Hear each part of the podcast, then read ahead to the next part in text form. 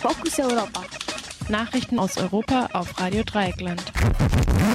Streng genommen haben wir heute eigentlich gar keine Nachrichten, aber wir haben hier so ein paar äh, Pressemitteilungen zusammen, oder ich habe hier ein paar Pressemitteilungen zusammengestellt, die ich jetzt einfach mal hier zum Besten geben werde.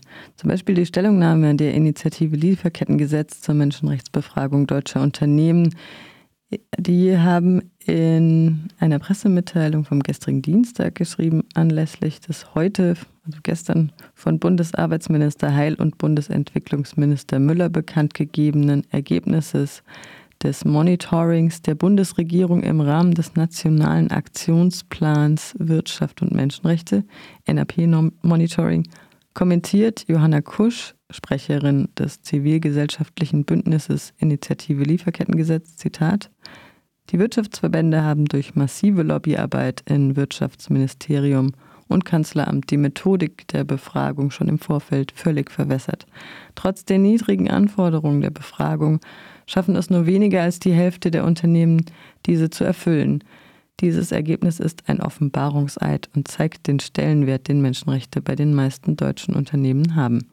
Die Bundesregierung muss nun ihrem Versprechen aus dem Koalitionsvertrag nachkommen und noch in dieser Legislaturperiode für ein nationales Lieferkettengesetz sorgen.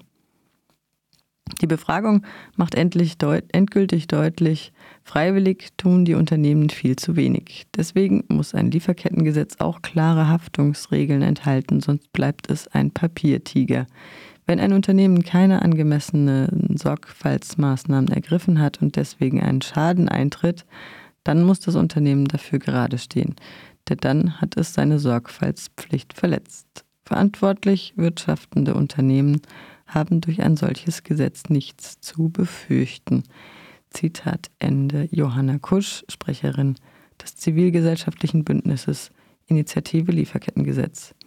Zum Hintergrund, mit dem Monitoring der Bundesregierung im Rahmen des Nationalen Aktionsplans Wirtschaft und Menschenrechte NAP-Monitoring wollte die Bundesregierung der Frage nachgehen, ob sich deutsche Unternehmen freiwillig an menschenrechtliche Standards halten.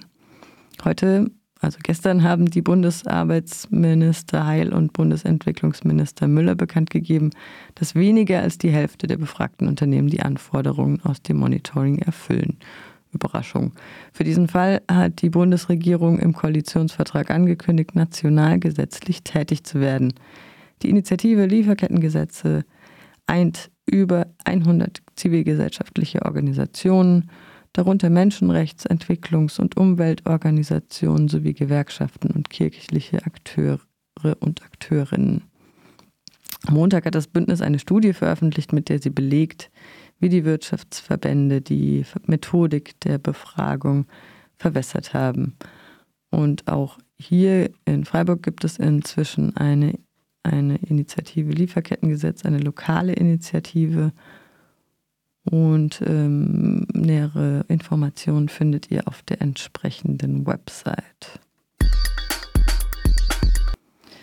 Das Bündnis Decolonize Berlin teilte am vergangenen Montag mit Umbenennung der Berliner M-Straße, Möhrenstraße auch genannt, Menschen afrikanischer Herkunft, Ehren statt Diskriminieren. Ein Bündnis afrodiasporischer und dekolonialer Initiativen kritisiert die Absicht von CDU-Politikern, die rassistische Beleidigung, die rassistische Beleidigung M im öffentlichen Raum weiter zu dulden und begrüßt die Absichtserklärung von SPD und Grünen, die gleichnamige Straße und den U-Bahnhof zeitnah nach Anton Wilhelm Amo umzubenennen.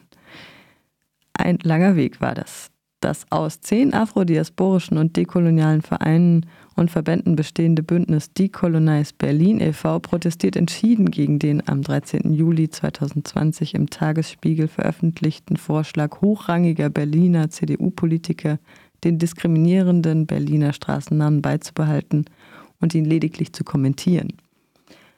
Die Konservativen räumen darin zwar ein, dass die historische Fremdbezeichnung M für Menschen afrikanischer Herkunft heute als Zitat beleidigend und rassistisch zu werten sei und der U-Bahnhof daher besser umbenannt werden sollte, der auf die Zeit des brandenburgisch-preußischen Versklavungshandels um 1700 zurückgehende Straßenname fordern die Konservativen, sollte dessen ungeachtet weiter bestehen bleiben.